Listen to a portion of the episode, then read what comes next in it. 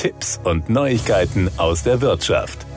Es gibt Begriffe, die werden gerne durcheinander geworfen. Dazu gehören Garantie und Gewährleistung. Das ist durchaus relevant, denn dahinter verbergen sich völlig unterschiedliche rechtliche Gegebenheiten, wie die DBK, eine der größten Versicherungsgruppen und Bausparkassen in Deutschland erklärt. Da ist doch noch Garantie drauf. Die Garantie ist eine freiwillige Leistung des Herstellers oder Händlers und variiert in Dauer, oft 12 bis 24 Monate und Umfang. Sie besteht für einen Artikel und ist nicht an eine Person gebunden. Meist umfasst sie Tausch oder Reparatur defekter Geräte, dennoch lohnt immer ein Blick in die Bedingungen. So sind Verschleißteile wie Akkus meist von der Garantie ausgenommen, wenn sie nicht explizit im Garantieversprechen festgehalten sind. Viele Händler bieten gegen Aufpreis ein verlängertes Garantiepaket an. Heißt es dann doch, der Defekt ist kein Garantiefall, gilt oft noch die Gewährleistungspflicht. Damit sind wir bei dem anderen Begriff angekommen, der Gewährleistungspflicht, die im Gesetz verankert ist.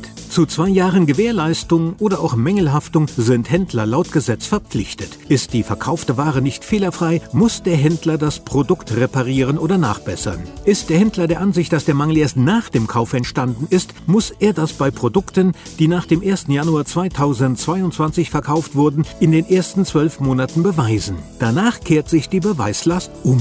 Dann muss der Käufer beweisen, dass der Artikel bereits zum Zeitpunkt des Kaufs einen Mangel hatte. Das wird schwierig, das heißt, ab dem zweiten Jahr ist man durchaus abhängig von der Kulanz des Händlers. Wer etwas gebraucht oder von privat kauft, sollte einen Blick in den Verkaufstext werfen. Der Verkäufer kann die Gewährleistungspflicht nämlich ausschließen. Wenn keine Angaben dazu im Text stehen, muss die Privatperson zwölf Monate für das verkaufte Produkt gerade stehen. Das gilt übrigens auch, wenn man etwas Gebrauchtes beim Händler kauft, so die DBK.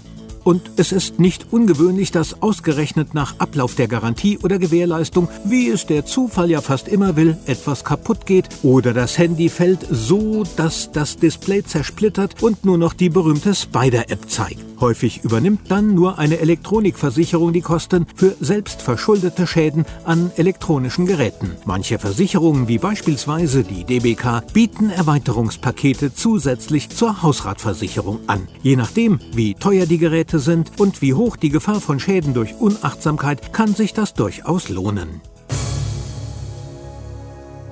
Das waren Tipps und Neuigkeiten aus der Wirtschaft.